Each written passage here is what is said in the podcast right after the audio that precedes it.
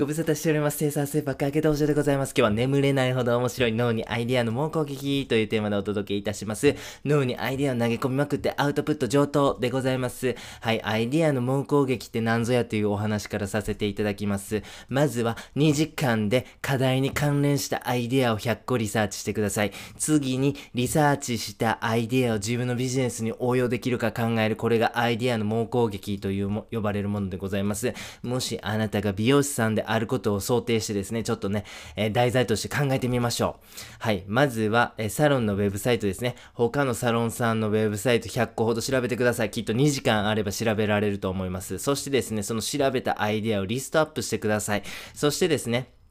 気になるアイディアがあれば自分のサロンで応用できないか検討してみると。まあ、例えばですけど、あ、LINE アット使ってるサロンさんあるな。うちのサロンでも使われへんかな。あ、スタンプラリー面白いな。仲いい、えー、美容室さんとなんかね、スタンプラリーなんかやったらおもろいかもしらんな。あ、友達紹介、友達紹介割引もええな。あ、SNS で店のこと紹介してくれたら割引っていうのもありなんやなとかね。まあ、そんな感じでですね。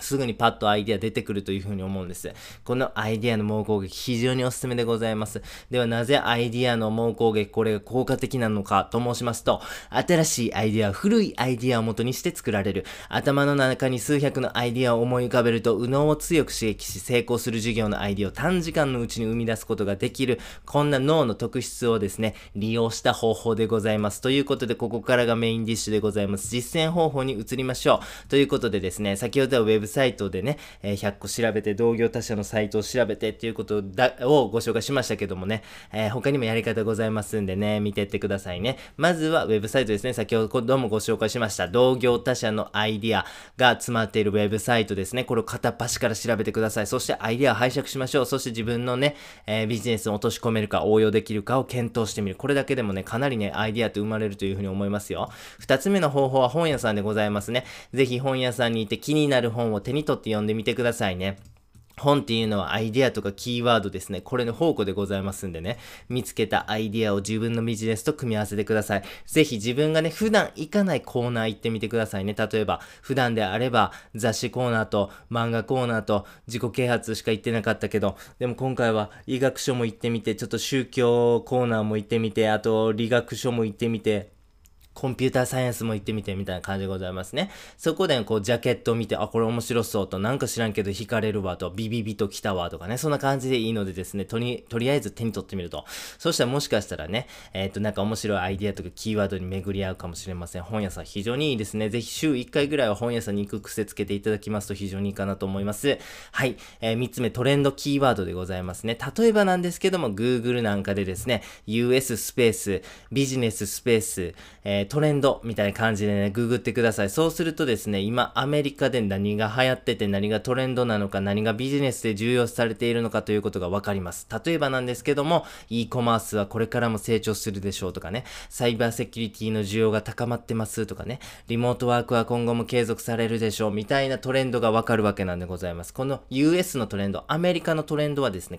確実にとは言いませんが、かなりの高確率で日本に来ますんでね、それをね、ちょっと先取りしちゃいましょうということでございます。例えば、もう一回繰り返しになりますけど、あなたが美容師さんやったとしますよね。そしてアメリカのトレンドをあなたのビジネスに応用することを考えてみましょう。例えば、じゃあ、えっ、ー、と、なんかリモートでね、カットの指導してみたら面白いんちゃうかと。はい。それやったらですね、接触せずにね、えー、感染症のリスクを避けながらも、なんかビジネスにできたりとか、あと、 Shopify とかね、ベースとかで EC サイトを運用をしてみると、それによってですね、えっ、ー、と、本業以外の、えー、グッズ販売みたいな感じでですね、えー、利益が出るかもしれない。まあそういう風なですね、なんかアイディアみたいなもの生まれるんです。ぜひですね、アイディアの猛攻撃してみてください。そしてですね、その実践方法も今日3つほどご紹介しました。アイディア次第では、このアイディアの放り投げ方ですね、これね、あなた次第でもう幾百通りもですね、考えつくことができます。ぜひですね、あなたオリジナルのアイディアの猛攻撃考えてみてください。アイディアは既存のものに乗っかるのがやっぱ正解だというふうに思うんですね。アイデアを01で考えるというのは非常に難しいし大変やし時間がかかる。でも、既存の成功しているアイデアをちょちょっと応用してあなたのビジネスに、えー、使用してしまう、使ってしまう、拝借してしまうというのはですね、非常に楽でコスパいいんですね。そして初心者にもおすすめでございます。ぜひぜひ利用してみてくださいという内容でございました。最後にやってみようのコーナーでございます。眠れないほど面白い脳にアイディアの猛攻撃という、えー、テーマでお届けいたしました。脳にアイディアを投げ込みまくってアウトプット上等というテーマ、あっていうね、内容でしたよね。本当にね、天才が、だけがですね、アイデアを思いつけるか、そういうことじゃないんですよね。アイデアを考えることは天才の仕事じゃないんですよ。アイデアを考えつくことができるっていうのはですね、このアイディアが生み出されるメカニズムを知ってるかどうかなんです。アイディアをめっちゃ頑張って収集してめっちゃ頑張って考えて、そしてですね、休んで自分オリジナルのアイディアが生まれるのを待つ。もうこれだけなんですね。このアイディアのメカニズム、アイディアが生まれるメカニズムを知っているか否か、それだけなんですね。アイディアマンであるか、天才であるか否かというのは。もういろんなね、過去の偉人たちも同じ方法でアイディアを出してきているわけでございます。だから絶対あなたにも使えるということでございます。アイディアが生まれば、あ生まれればですね、あとはドヤ顔して天才アピールすればいいと。まあ、簡単なお仕事ですよね。ぜひぜひ皆様も今日ご紹介したアイディアにね、えー、もう、猛烈にですね、アイディア投げ込む。